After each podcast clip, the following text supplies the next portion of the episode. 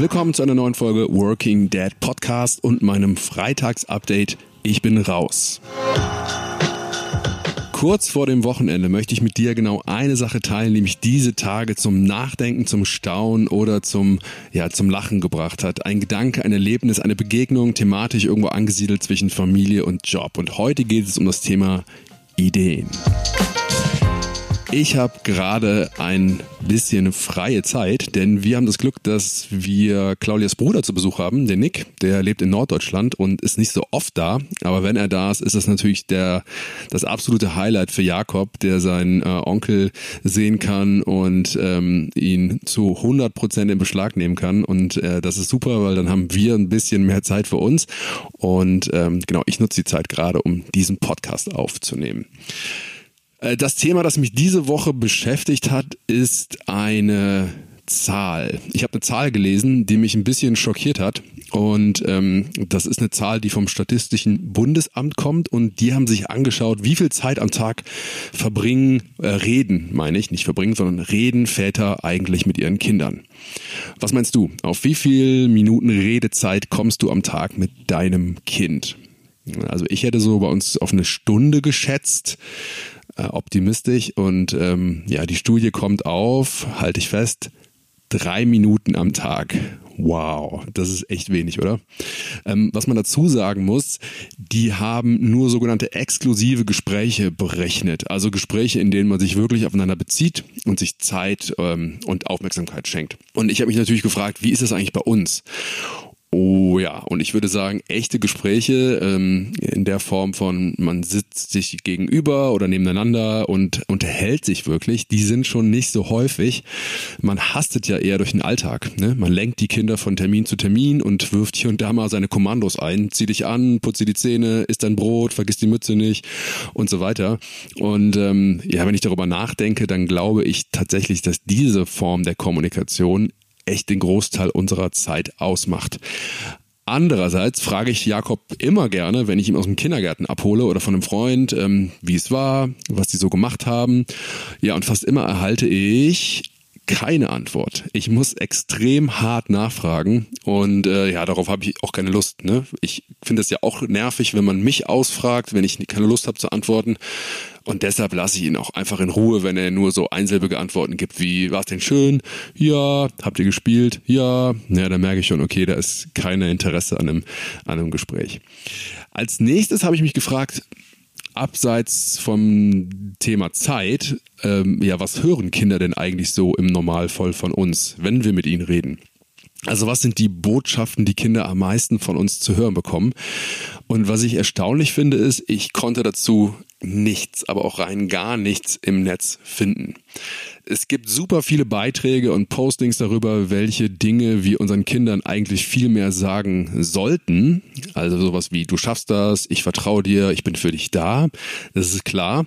Aber es gibt tatsächlich äh, keine Studie, die sich anschaut, was wir ihnen stattdessen jeden Tag mit auf den Weg geben. Ja, also welche Botschaften und Sätze hauen wir permanent raus. Und wenn du was findest, äh, schick mir dann mal gerne was zu. Ich habe tatsächlich nichts gefunden. Shh. So, ähm, was ich dazu sagen muss, ich bin kein Pädagoge und habe auch keine Liste von erzieherisch wertvollen oder aufbauenden Sätzen, die ich so ähm, mit mir rumtrage und immer wieder mal raushaue. Ich mache das eher so mit Bauchgefühl. Ich habe mich also gefragt, was sind so typische Botschaften oder Sätze, die Jakob am meisten von mir hört? Und das ist ehrlich gesagt gar nicht so leicht, ne? weil man ja meistens total unbewusst kommuniziert. Ich habe trotzdem mal die letzte Woche versucht, darauf zu achten, was denn so die Dinge sind, die ich, ja, so Sätze, Botschaften oder Aussprüche, Aussprüche, ähm, die ich ähm, äh, oft sage äh, zu Jakob und die typisch für mich sind. Und ich habe tatsächlich eine gefunden, und zwar ist das die folgende Aussage, gute Idee. Gute Idee. Das sage ich total oft zu Jakob, ist mir aufgefallen, ähm, wenn er mir irgendwas erzählt. Wenn er mir ein Raumschiff vorstellt, das er mit Lego gebaut hat, wenn er mir weiß nicht, irgendwie ein alternatives Ende in einem Buch erzählt oder wenn er mir erzählt, wie er im Kindergarten einen Streit geschlichtet hat oder keine Ahnung was. Ähm, ich sage zu ihm ganz oft, gute Idee. Und wie gesagt, ich bin kein Pädagoge, ich habe auch keine Strategie dahinter, aber trotzdem, dieser Satz ist so krass. Ich, dieser Satz ist so krass Marius. Wenn man mh, Erziehungsziele oder ähm, ja so Erziehungstypen in einem Satz zusammenfassen müsste, dann wäre diese Aussage schon ziemlich gut, ja, würde diese Aussage schon ziemlich gut auf den Punkt bringen, was mir wirklich total wichtig ist und was ich Jakob auch super gerne vermitteln möchte, nämlich Kreativität ich bin nicht der Typ, der bei seinen Kindern so jede kleine Leistung belohnt, mit gut gemacht oder der seine Kinder motivieren will, mehr zu erreichen, du schaffst das und so. Natürlich sage ich das auch mal ab und zu, aber gute Idee, das ist eine Botschaft, die mir wirklich am Herzen liegt. Weil ich es einfach selber liebe, Ideen zu entwickeln, äh, ihr zu folgen, äh, ihnen zu folgen, sie auszuprobieren, weil ich es einfach selber liebe, eine Idee zu entwickeln, ihr zu folgen, sie auszuprobieren, größer werden zu lassen, sie mit anderen zu teilen und gemeinsam umzusetzen.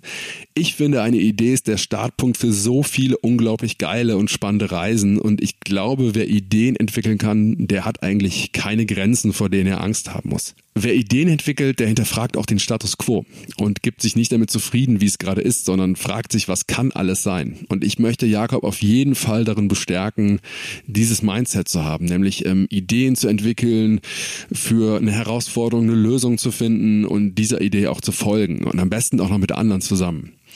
Also insofern hat diese Woche eine ganz interessante Beobachtung gebracht. Nämlich einmal bin ich auf den Satz gekommen, den ich wirklich am meisten zu Jakob sage. Und ich muss ähm, mit freudiger Überraschung sagen, er passt tatsächlich total zu mir und ich bin damit ganz happy. Trotzdem gibt es natürlich noch Luft nach oben. Ähm, das heißt, diese drei Minuten äh, Redezeit, das kann es echt nicht sein. Ich versuche mal in der kommenden Woche auf fünf Minuten zu kommen. Äh, das wäre ja schon echt eine gute Steigerung. Und ähm, mich würde natürlich am Ende interessieren, wie ist das bei dir? Also was ist bei dir dieser eine Satz, der dir wichtig ist, in den du immer wieder, vielleicht auch wie bei mir, ohne darauf zu achten, den du immer wieder deinem Kind sagst. Schreib mir doch mal, welcher Satz das bei dir ist und warum genau dieser Satz es ist. Würde mich riesig freuen. Ich würde mich auch freuen, wenn du ganz kurz ähm, bei iTunes eine Bewertung lässt oder bei Spotify ein Abo. Damit würdest du mich happy machen. Ähm, ja, happy ist ein gutes Stichwort. Das Wochenende steht vor der Tür. Für mich war es das jetzt. Ich bin raus. Mach's gut. Bis bald. Tschüss.